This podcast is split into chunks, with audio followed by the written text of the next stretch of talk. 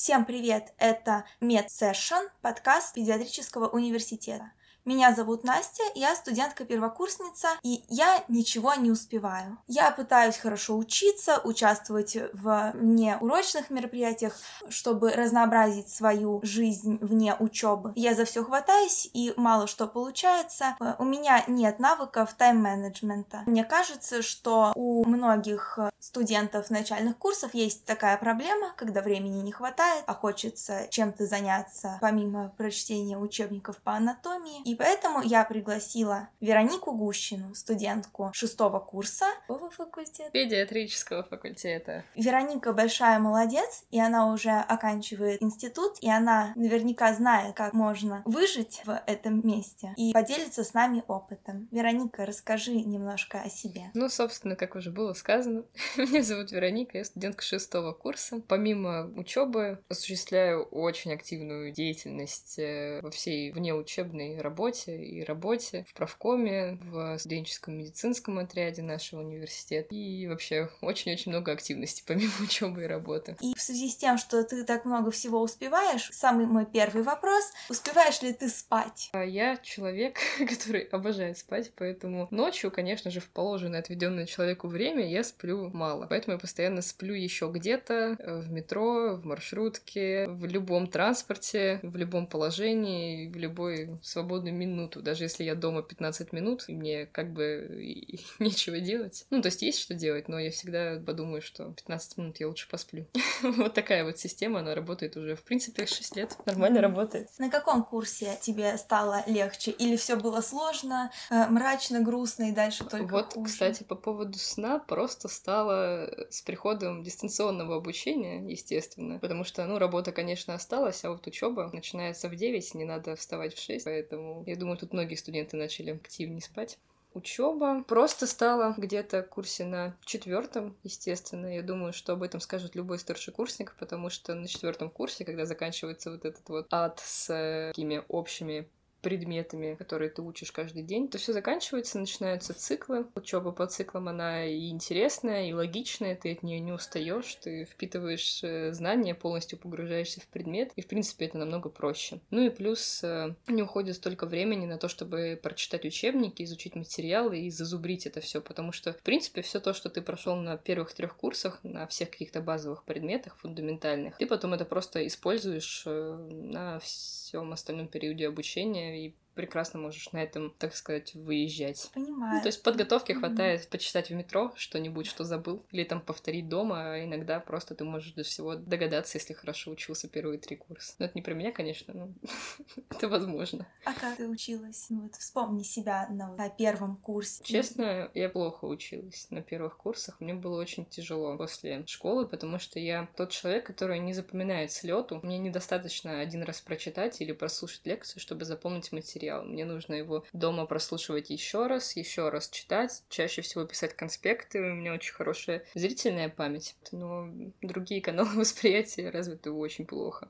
Поэтому я в основном все прописываю себе. Ну и, естественно, на первом курсе где-то примерно после трех месяцев обучения был такой момент, когда я хотела забрать документы. Я думаю, что тоже с ним каждый первокурсник сталкивался, потому что, ну, это, в принципе, тяжело после школы перестроиться на университет, еще и медицинский. Конечно, когда у тебя такие завышенные требования к себе, что я же хорошо учился в школе, я и тут должен хорошо учиться. Но это не так. И это не у всех получается, это нормально мне. Очень хорошо, что у тебя тоже есть негативный опыт. О, да.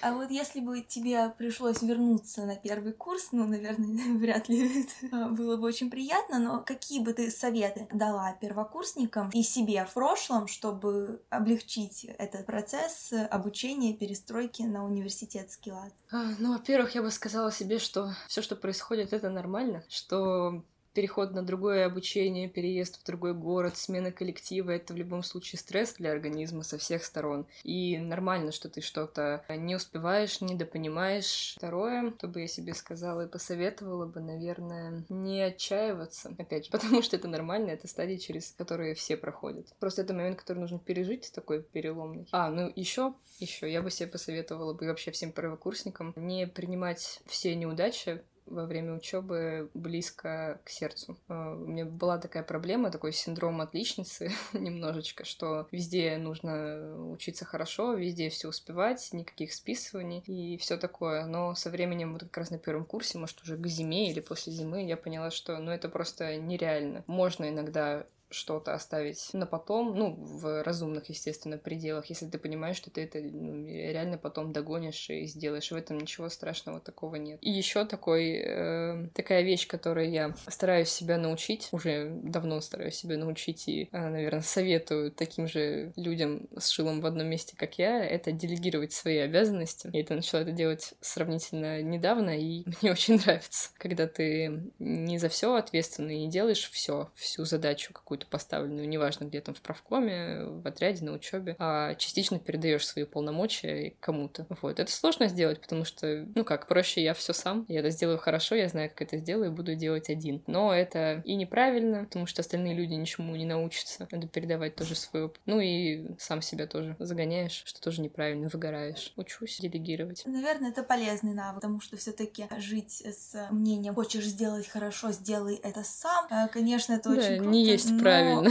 очень тяжело. А ты упоминала, что ты работаешь. С какого курса ты начала работать? Ой, я начала работать на четвертом курсе, собственно, после получения медицинского сертификата, ну, сестринского точнее. Начала работать у нас на дерматовенерологии в педиатрическом университете. Ну и ровно год назад перевелась на ковид тоже в нашем университете и до сих пор там, собственно, работаю. Но если бы я знала вот эту всю как-то политику изнутри, я бы, конечно, пошла бы работать намного раньше. А с какого курса? Я думаю, что со второго. Меня вообще звали после прохождения практики э, в реанимации, звали звали работать туда, но я почему-то постеснялась, ну не то, что постеснялась, я, наверное, испугалась, что я, господи, мне 19 лет, сейчас пойду работать на какое-то реанимационное отделение, где такие сложные дети, такая ответственность, полы ну как бы ладно. Вот, но как-то это все у себя в голове гиперболизировала, но сейчас я понимаю, что лучше бы пошла, потому что на практике, на работе получаешь очень много опыта, ты с э, врачами, медсестрами общаешься, постоянно какой-то обмен знаний, постоянно смотришь пациентов, волей-неволей знаешь их диагнозы, знаешь, как их лечить, вести. Просто погружаешься в медицину раньше, чем это положено, поэтому это очень крутой опыт. Но это только если ты можешь это совмещать, потому что ну, много кто начинает работать и на первом, и на втором курсе, а потом отчисляется, к сожалению.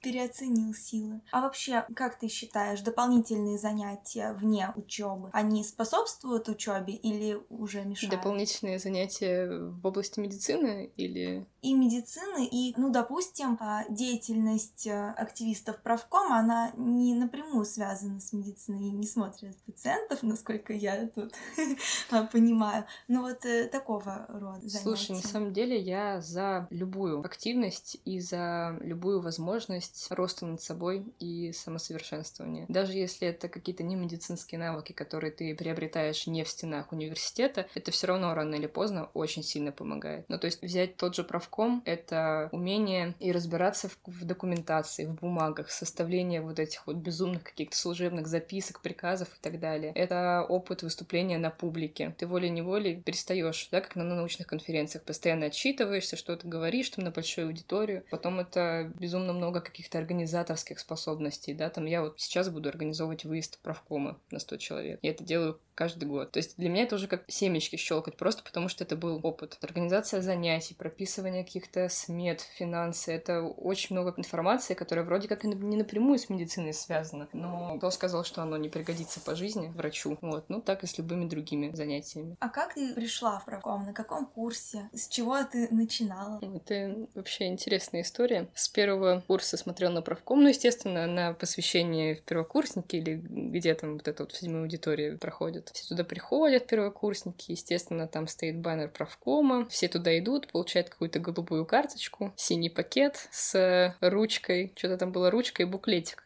ну, как, когда я вступала в правком, еще не было вот этих классных обложек, там, маск, антисептик. Ну, естественно, все за эту штуку приходят, вступают в профсоюз, а что делать дальше, в принципе, непонятно. Вот, и, к сожалению, тоже мало кто знает, да, вот в принципе, разницу правкома и профсоюза.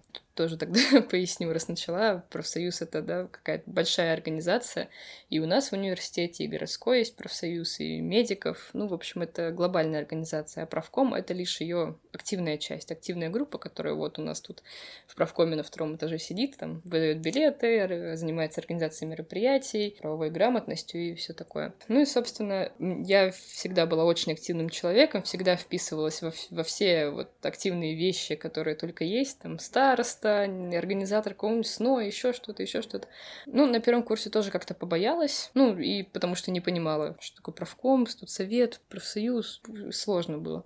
Вот, потом, в конце второго курса я пошла участвовать в Мисс Университет, точнее, пошла на первом курсе, на первом курсе не прошла кастинг, на втором курсе кастинг прошла. Вот у нас был в апреле финал конкурса, я его выиграла, и только на конкурсе я поняла, что, блин, вот он правком, вот он организует конкурс, сколько их людей, какие они классные, какая-то дружная команда. И мне просто захотелось, побывав внутри этого всего, просто захотелось стать частью этой команды.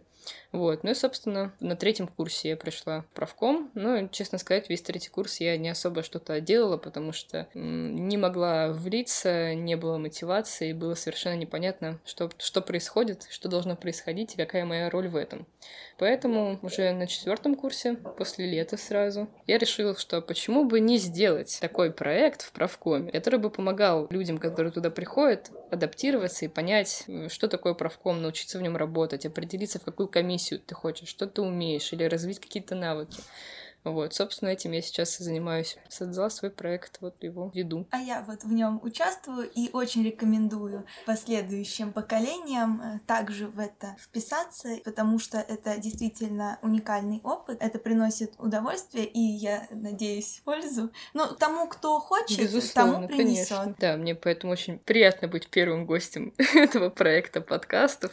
Вот, символично, конечно. Участвую во всех проектах своих детей, можно сказать студентов. А еще я знаю, что у нас появился студенческий медицинский отряд «Лечу», правильно? Угу, правильно. Вот, появился он не так давно, и я бы хотела, чтобы ты о нем тоже немножко рассказала, потому что, как мне кажется, тоже причастна вот к созданию. Да, собственно, как раз этот э, проект э, родился в моем проекте, да, в профпрайде, который я веду. В первый год создания профпрайда придумали педиатр. У нас ребята, собственно, на базе которого мы сейчас записываем подкаст. Ну, тоже, да, я думаю, все знают педиатрик. То во второй год э, профпрайда был придуман такой проект, как студенческий медицинский отряд. Ну, третий год мы не остановились. Сколько у нас сейчас проектов? 6-8 реализуется.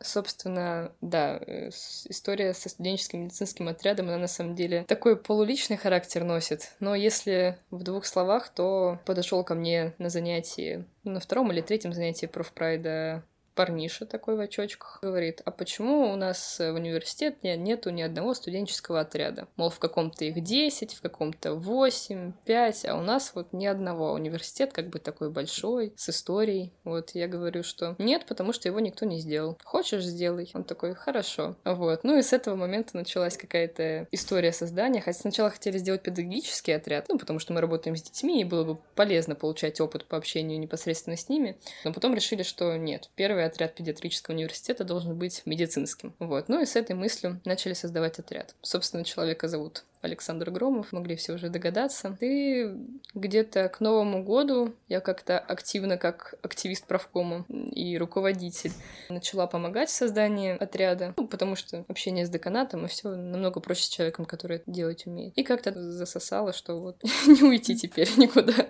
Нет отряда, нет Александра Громова, конечно. Вот. Это можно вырезать. Да ладно, шутейки. Ну почему? Это как раз э, к одному из моих вопросов также имеет отношение. Об отношениях. Вопрос об отношениях? Да. Был ли у тебя опыт выстраивания отношений не со студентом медицинского университета? Если был, то проще ли со студентом меда? Конечно, проще, да. Был такой опыт. Э, со временем понимаешь, что с студентами медицинского университета, в принципе, с медиками общаться тебе как медику, даже на другие какие-то темы намного проще. Это просто свои люди как-то, это вообще потрясающе, не знаю, как это работает. Когда пришли в университет, первый курс, там одна из первых лекций. Я не помню, кто не выступал, кто-то из деканов, возможно, Михаил Сергеевич, но точно не помню. И он сказал такую фразу, которая врезалась э, в мой мозг, что вот вы сейчас общаетесь с одноклассниками, вам интересно, но уже через полгода вы перестанете с ними общаться. Такая думаю, да нет, бред какой-то. Ну что это такое? Не перестану общаться со своими друзьями. реально, пока учишься, понимаешь, насколько проще тебе общаться с медиками, насколько с ними интересно общаться на все темы, и насколько ты смотришь на своих друзей, которые ноют, что они там учатся по три пары в день, а потом физкультура, какой ужас, и ты там со своей биохимией, гистологией, анатомией Аиды и еще что-нибудь химию Киры. Ну, как бы. Поэтому, да, и, и в личной жизни, разумеется, есть такое с медиками намного проще. Фактор времени, наверное, э, студент-медик лучше понимает, когда э, ой, надо Безусловно. подготовиться к зачету, не до прогулок. Ну, подготовиться к зачету сейчас в моей жизни даже не звучит такая фраза, если честно. В основном это так, ну, у меня сутки сегодня и через два дня, а у тебя, а, а у меня завтра и через три дня. А, то есть мы встретимся на следующей неделе дома, да? Да, между парами пар. Вот примерно так проходит мое время. Нет, ну, все все понимают, потому что все работают, конечно, тут не возникает каких-то таких конфликтов. Какие-то занятия, вот, не относящиеся к а, медицине, танцы я видела в Инстаграме. Да, на самом деле очень много чем еще параллельно занимаюсь, и на самом деле периодически ругаю себя за это, что, ну как, ну ты же врач, ну сиди, учись целыми днями. Но у меня так вообще не работает, и общаясь с людьми, с врачами, в принципе, понимаю, что это нормально, все мы разные. Занимаюсь танцами параллельно, занимаюсь уже очень давно, с 10 лет. Конечно, был такой период, собственно, в одиннадцатом классе, когда я съездила там на свой последний чемпионат мира и сказала, так, все, я ухожу красиво, больше никаких танцев, я поступаю в медицинский, все, ничего больше не должно существовать. Но на самом деле это такой, мне сейчас уже понимаю, что это какой-то шаблон, и сейчас я бы абитуриентам, первокурсникам бы не советовала бы этому шаблону соответствовать, потому что, ну, несчастливым быть человеком будете, если будете себя подгонять под это. Действительно, на первом курсе танцами перестала заниматься, как и, в принципе, любой активностью своей какой-то параллельной вневузовской. Но хватило меня где-то на год до полтора. Потом я поняла, что нет, я так не могу. Э, учиться лучше я не стала от этого. Какого-то тоски по сцене, по репетициям, вот этому всему. Она есть. Ее прям хочется заполнить. Ну, собственно, поэтому я пошла участвовать в Мисс Университет. Вот, с третьего курса снова начала танцевать. На пятом курсе решила, что а давайте я еще и преподавать буду танцы. На шестом курсе решила, а почему я занимаюсь только в одном танцевальном направлении? Давайте мне еще параллельно три. Сейчас танцую по возможности, по силам. Успею на тренировку хорошо, не успею, ну, не успею, получусь. Где ты находишь 25 час, 35 час, чтобы все это успевать? Это же так тяжело. Мне комфортно так. Я не заставляю, не призываю никого делать так же, все успевать и брать, браться за 300 и одно дело. Нет, все люди разные, и я понимаю, что если у меня хоть что-то из этого убрать, мне некомфортно. Я не могу, мне все время надо где-то быть, куда-то спешить, что-то делать, постоянно, чтобы мой мозг думал, что-то писал, какие-то там, что-то координировал. Ну, мне так комфортно, когда у меня полная занятость, как вот в расписании по часу. И я даже не успеваю о чем-то подумать, потупить, вот это прям комфортное для меня состояние. И оно так всегда было всю жизнь. Всегда была куча кружков, и я не знаю, как э, жить по-другому. Когда пробовала, опять же, во время дистанционки, мне было очень плохо. Я не могу сидеть дома. А отдыхать хоть как-то ты успеваешь? Или для тебя отдых — это смена да, деятельности? Да, в основном да. Нет, на самом деле, где-то к шестому курсу, ну, может, это дистанционка тоже меня так расслабила. Может, я просто старею, там, не знаю. Э, но вот сейчас уже появилось такое, что мне прям кайф посидеть дома, но это обычно один день мне хватает. Дальше я снова думаю, что так, занимаюсь прокрастинацией, мне нужно куда-то дальше срочно бежать, идти, что-то делать. Ну, то есть все равно это какое-то некомфортное состояние. Э, отдыхаю, да, конечно. Просто для меня в основном отдых это не лежание в кровати, а что-то где-то с людьми. Еще вопрос, уже ты на него, конечно, чуть-чуть ответила, но были ли моменты, кроме первого курса, когда хотелось все бросить, ничего не получается, ничего не успевается, все не мое и все. Да, вот, на первом курсе прям был такой сильный момент. И был момент на летней сессии третьего курса в экваторе. Экзаменов. Да, точнее перед сессией, потому что, ну, естественно, мы смотрим на это безумное количество, которого у нас никогда не было, сложных предметов, и кажется, что все, я сейчас отчислюсь. Но это вот тот момент, который реально нужно пережить, и потом учеба сказка. Четвертый, пятый, шестой курс, циклы, пациенты, преподаватели, которые к тебе на вы, никто никого не терроризирует в основном, очень хорошо. Ну, естественно, пары только утром, вечером лекции, то они сейчас дистанционные, тоже очень удобно. Но потом я поняла, что летняя сессия третьего курса страшна только количеством. Собственно, когда она началась, и пошли вот эти экзамены, почему-то там все прекрасно сдалось на пятерки и четверки. Ну, потом мы, конечно, были все группы уставшие. Это даже единственная сессия, которую мы не стали собираться как-то отмечать, потому что, ну, вот прям очень устали от нее. Но при этом я подумала, а чего я так сильно переживала? Экзамены как экзамены. А так всегда, кажется, Ну да. когда к чему-то готовишься, что ой, это так трудно, это так страшно, а потом, когда все сдается, все. Да, и как-то, слава богу, чем старше курсы, тем ты спокойнее относишься к экзаменам. Хотя, если честно, я до сих пор дрожу, покрываюсь потом и очень плохо отвечаю на самих э, экзаменах у преподавателей. Ну вот, пока не знаю, что с этим сделать. Ну, уже скоро все, последняя сессия. Уже прям такой большой путь, так долго. Как один день пролетел. То есть ты не ощущаешь ве- весь масштаб шести лет, проведенных Я ощущаю со стороны вот всех вот всяких активностей правкомов, я ощущаю, что я много сделала, много внесла, но мне еще столько осталось, что я бы хотела. Прям не хочется выпускаться, чтобы продолжать в этом всем участвовать. Еще столько интересностей вообще в университетской жизни. Очень хочется в нее снова окунуться и не вылезать. А с медицинской точки зрения, я думаю, я же ничего не знаю за 6 лет. За столько лет, Ты ну, нас... Ну, я понимаю головой, что мы настолько привыкаем к какой-то норме своих знаний, что уже не замечаем, что на самом деле знаем больше, чем нам кажется. Но какие-то вещи, они все равно остаются там где-то на подкорке, потом вспоминаются, что-то там, что-то ты все равно знаешь. Сейчас, конечно, периодически перед окончанием университета мандраж берет, что я сейчас врач, как-то, так как будто бы ты к этому и не готов, как будто бы ты 6 лет и не учился. Ну, я думаю, что это просто такой кризис шестого курса. Думаю, он у всех, надеюсь, не знаю. По крайней мере, у меня он тоже периодически присутствует. Ну, активности, кстати, помогают с этим справляться. Ну, потому что меньше времени, наверное, чтобы сидеть Чтобы и переживать, да, «Ой, да, а да. Ты как?» просто такой, так, у меня сейчас есть два часа, надо почитать вот это перед парой. Все, супер, почитал, побежал на тренировку. Не размазываешься, не запариваешься. Так что да, в этом плане даже помогает. В связи с окончанием а, шестого курса вопрос, пойдешь ли ты вступать в взрослый профсоюз врачебный, будешь ли ты стараться там войти в а, правком и куда поступаешь? Да, на самом деле я... Стандартный ряд вопросов, да, там какая ординатура, пойдешь ли на участок.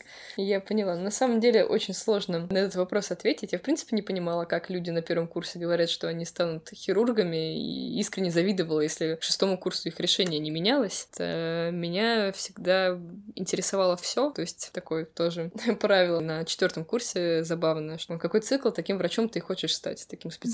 Вот, и у меня он, по-моему, до сих пор. Мы что не проходим, мне все нравится. Я хочу поступать к нам в университет на кафедру педиатрии. Какой? Непонятно, там у них какое-то свое распределение, в котором я до сих пор не разобралась, это пока еще для меня непонятный момент. Но хотелось бы, в общем-то, в такую же достаточно обширную дальше стезю идти, потому что единственный вывод, к которому я пришла за 6 лет, это то, что я педиатр. Вот не терапевт, не знаю, не психолог, я, я педиатр. Мне нравится педиатрия вся, во всех ее проявлениях. И в новорожденных, и постарше, и в каких-то и патологиях, и, ну, в общем, вообще во всем. Мне все интересно.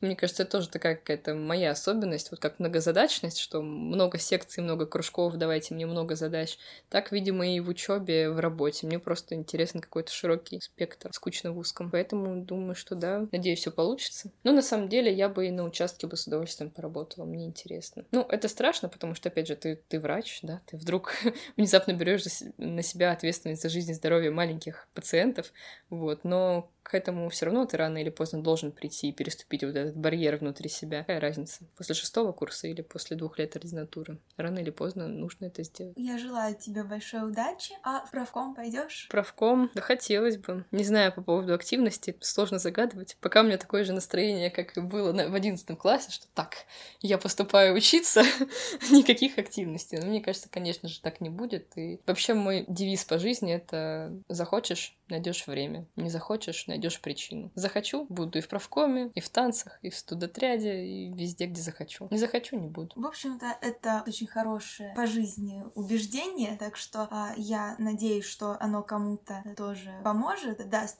почву для размышлений. Да, я тоже надеюсь, что кто-нибудь послушает, перестанет, возможно, загоняться или как-то сильно париться, или наоборот, какой-то с другой стороны посмотрит на ту же себя, свою занятость, на будущее. Потому что мне, честно, я не семьи медиков, и никого из друзей медиков у меня никогда не было. И мне было бы намного проще учиться, если был какой-то человек, наставник или просто, не знаю, такие вот видео, не знаю, подкасты можно было послушать, кто бы просто рассказал, как это учиться в медицинском, как это учиться на старших курсах, на младших курсах, как это совмещать, как работать. Вот этого, конечно, очень не хватает, мне кажется, тем людям, которые не в медицинской сфере росли. Я тоже понимаю, и я шла в медицинский университет э, с осознанным убеждением, что я буду только учить анатомию, гистологию, да, да, биохимию, все вот это, моя голова станет квадратной от всех этих знаний, я буду супер умный, супер врачом, и у меня все будет сразу получаться, я буду отличницей, и все будет прям медицински. Да, да, все мы этого хотим, но,